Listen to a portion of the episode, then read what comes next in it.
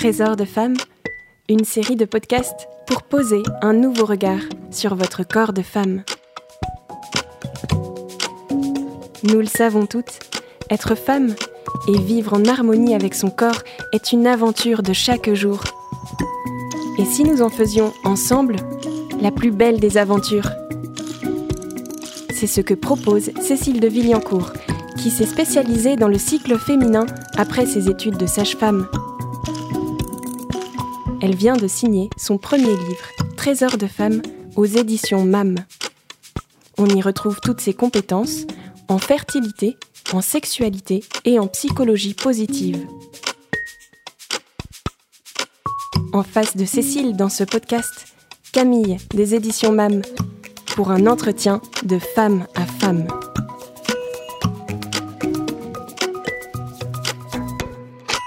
Bonjour Cécile. Bonjour Camille. Cécile, j'aimerais parler aujourd'hui avec vous de l'accouchement. On a tous déjà croisé des femmes enceintes qui avaient un sentiment assez paradoxal vis-à-vis de leur accouchement. D'un côté, elles sont heureuses parce qu'elles vont enfin découvrir leur enfant, et d'un autre côté, elles savent qu'il va falloir passer par l'accouchement, qui n'est pas vraiment une partie de plaisir. J'imagine que vous devez entendre des femmes qui vous font part de leur peur d'accoucher. Oui, c'est vrai. Le plus souvent, le couple a hâte de voir son enfant. Mais avant cela, il faut passer par la case accouchement. Et là, les voyants passent au rouge, surtout pour la femme. La principale peur est évidemment celle de la douleur. Mais les futures mères ont aussi peur de ne pas être à la hauteur, de subir une déchirure, que l'enfant ne soit pas en forme. Et pour les femmes qui accouchent pour la première fois, il y a cette peur de l'inconnu. Bref, il y a plein de peurs qui se mélangent. Et il est bien normal d'avoir peur puisque l'accouchement est une épreuve physique et mentale. Et alors, si on rajoute à ça toutes les histoires d'accouchement que les copines, les mères, les belles-mères racontent volontiers aux futures mères, ça peut vite devenir anxiogène. Je conseille vraiment aux femmes enceintes de ne pas trop écouter les histoires d'accouchement des unes et des autres, et ou de les écouter d'une oreille distante. Les accouchements sont envisagés de façon différente en fonction des histoires familiales, personnelles. Les femmes qui vont accoucher vont écrire leur propre histoire. Il ne faut vraiment pas hésiter à se mettre dans une bulle.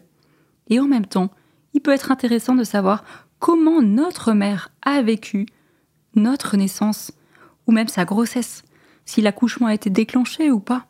Ce sont des questions qui nous éclairent sur ce que nous sommes aujourd'hui. Ce n'est pas une fatalité, mais si ça a été difficile, on peut vraiment transformer ces bagages en une force. En fait, quand on y pense, l'accouchement, c'est quelque chose de très naturel. Oui, c'est quelque chose de très naturel. Et nous avons la chance d'être au XXIe siècle. Les avancées de la médecine nous ont permis de diminuer les grosses complications qu'il y avait avant. Et le corps de la femme est très bien équipé pour l'accouchement il est prévu pour laisser passer l'enfant. Alors Cécile, qu'est-ce qui fait que le corps est si bien équipé? C'est une succession de faits qui s'enchaînent. Le chef d'orchestre, c'est le corps, il n'y a qu'à consentir. Quand le travail commence spontanément, la femme qui accouche rentre naturellement dans un état de conscience modifié, qui l'aide à vivre cet événement. La partie du cerveau qui réfléchit, le néocortex, se met en veille. Et le cerveau reptilien, qui est ce cerveau qui régule les fonctions vitales et les besoins naturels, ainsi que le cerveau limbique, qui gère les émotions, sont activés. D'accord. Et le mental aussi, euh, il est prévu pour laisser passer l'enfant, parce qu'on a vu que le corps et le mental sont très liés. Oui, l'accouchement, c'est vraiment un acte d'ouverture corporelle et psychologique. Le travail, lors de l'accouchement, c'est un processus qui se déroule entre la mère et le bébé. La maman doit laisser son corps s'ouvrir pour que le bébé naisse et comme le corps et l'esprit sont très reliés, il n'est pas étonnant que si une femme se dit non, qu'elle a trop peur, elle ferme son corps. Et le fait de lâcher prise, ça commence aussi par le mental. En fait, l'attitude juste pour donner la vie, pour laisser passer la vie, c'est le lâcher prise. Veut faire confiance. Et si on arrive à s'abandonner complètement et à faire confiance dans son corps, ce passage de l'enfant se fait naturellement. La naissance consiste donc à laisser passer la vie plus qu'à donner la vie. Et quand on s'ouvre à la vie pour la laisser passer, l'enfant passe. Je raconte souvent cette histoire qui m'a marquée. C'était une nuit en salle d'accouchement lors de ma dernière année de formation de sage-femme. Le travail de cette femme n'avançait pas. C'est ce qu'on appelle une stagnation de la dilatation. Et le gynécologue passe vers 1h du matin en disant bah, on, on réalise une césarienne à 5h du matin, c'est rien à bouger.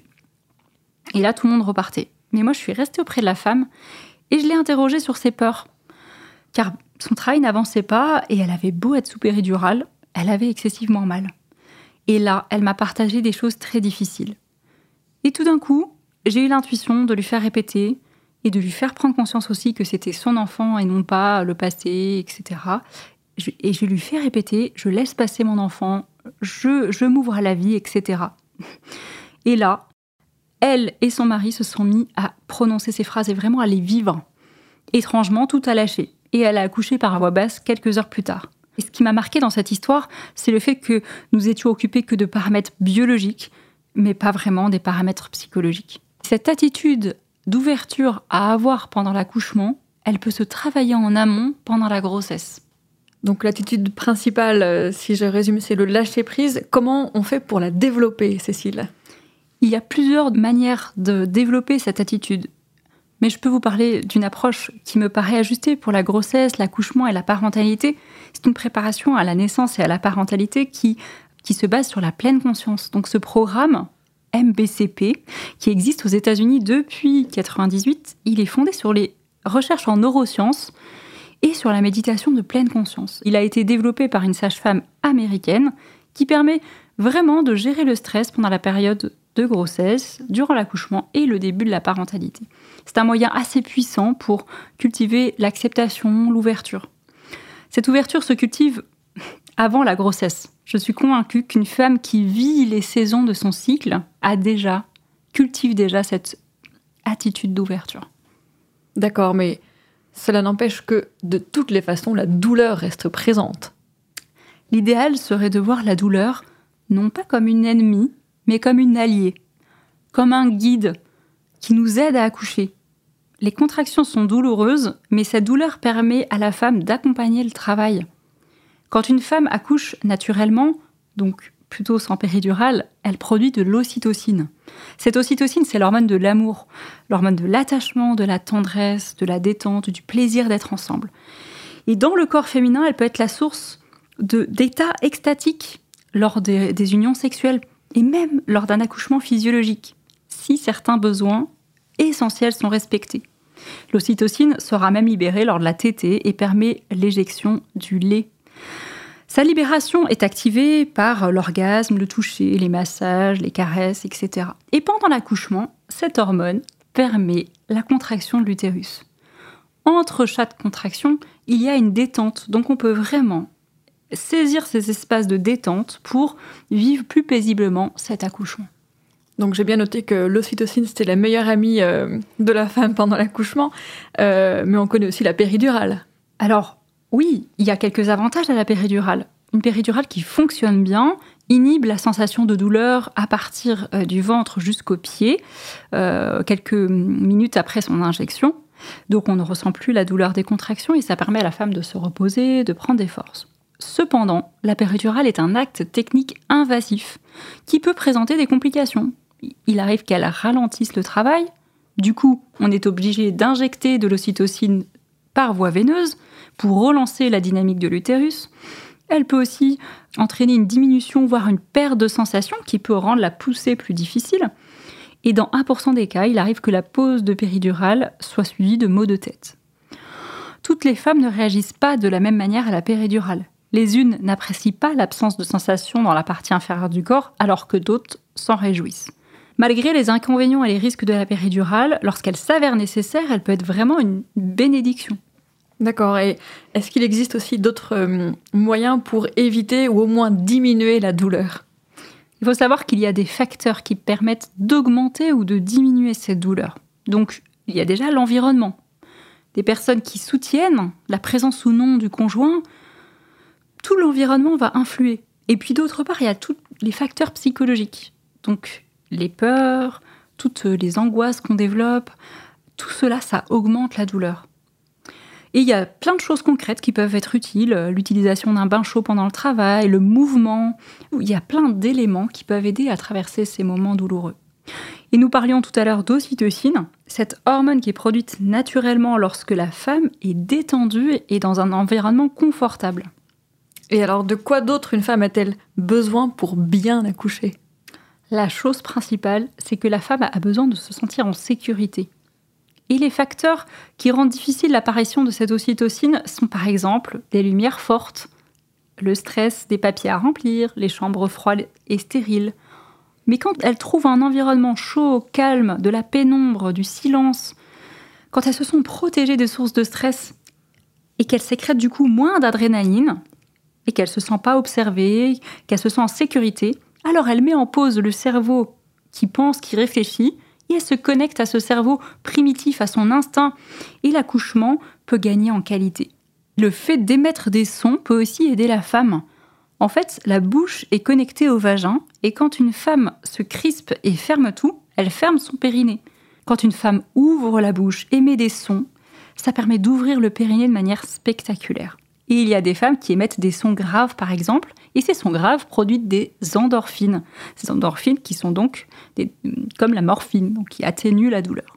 Les sons peuvent gêner ou mettre mal à l'aise le personnel médical, alors que ça peut être une véritable aide. Les sons peuvent être aussi intentionnels. Il y a aussi d'autres éléments. On peut éviter de percer la poche des os si une femme n'a pas encore perdu les os, parce que la poche des os est un véritable airbag et quand on perce la poche des os, ça crée encore plus de contractions et de douleurs derrière. Malheureusement, le personnel médical peut parfois avoir tendance à la percer pour accélérer le travail. Mmh.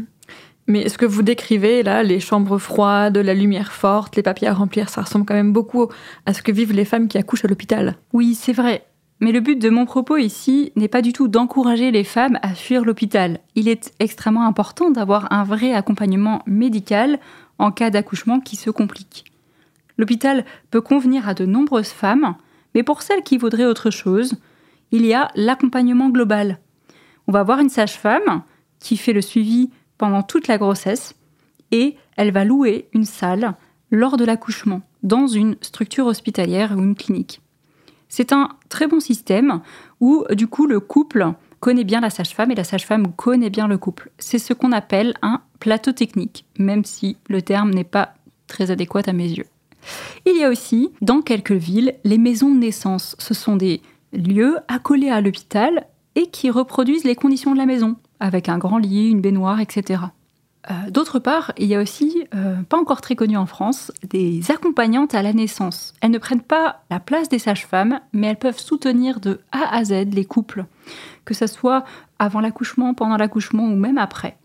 C'est un type d'accompagnement qui mérite d'être connu par les couples. J'imagine qu'en fonction du type d'accompagnement euh, choisi par le couple, les femmes ont une euh, plus ou moins grande liberté pour choisir comment elles veulent accoucher. On sait que la, question de la position se pose. Est-ce que c'est allongé? Est-ce que c'est accroupi ou dans une autre position? Oui, effectivement. La position allongée n'est pas la seule position pour accoucher, même si c'est la plus pratique pour les soignants. Mais si on pense en termes de gravité, il serait quand même plus naturel d'accoucher à quatre pattes ou accroupi et de façon plus générale, il est important de prendre le temps de la réflexion, de faire des choix qui mèneront la femme vers l'accouchement qu'elle veut vivre. Chaque femme peut être actrice de son accouchement. Le personnel soignant est là pour accompagner et non pour dire ce qu'il faut faire dans l'idéal. En se connectant à son corps, la femme développe une forme d'instinct et cela présuppose de savoir ce qui se passe pendant un accouchement, ce dont la femme a besoin. Les couples peuvent choisir la façon dont ils veulent donner naissance à leur enfant et ensuite choisir le type d'accompagnement tout en gardant en tête que même si la majorité des accouchements se passent bien, il est essentiel d'avoir une structure médicale adaptée à proximité en cas de problème. je comprends. Pour finir, Cécile, quelle est la place de l'homme pendant l'accouchement? Hmm. Il a une place de sécuriser, de protéger sa femme. Ce n'est que très récemment dans l'histoire que l'homme a une place privilégiée pendant l'accouchement. Pendant des siècles, l'accouchement n'a été qu'une affaire de femmes et ça l'est encore dans de nombreuses cultures aujourd'hui. Il n'est pas non plus obligé de tout regarder. En fait, sa présence doit être vraiment un choix. Hmm. En conclusion, Cécile, quel conseil ou quel message vous souhaitez transmettre aux femmes? Je souhaiterais leur dire que l'accouchement est une expérience puissante de passage, où on laisse passer la vie. Il faut faire confiance à son corps et il faut le laisser faire tout en étant à son écoute, collaborer avec lui. Donc j'encourage les femmes à revenir à des accouchements plus naturels, plus physiologiques, tout en profitant des techniques d'aujourd'hui. Merci beaucoup Cécile. Merci Camille. Si vous avez aimé cet épisode, n'hésitez pas à le liker, à le commenter, à le relayer et à écouter les autres épisodes de la série. Vous pouvez retrouver le livre de Cécile de Villancourt, Trésor de femmes, en librairie et sur le site mamédition.com. Merci à toutes pour votre écoute. Trésor de femmes, une série de podcasts imaginés et réalisés par les éditions MAM.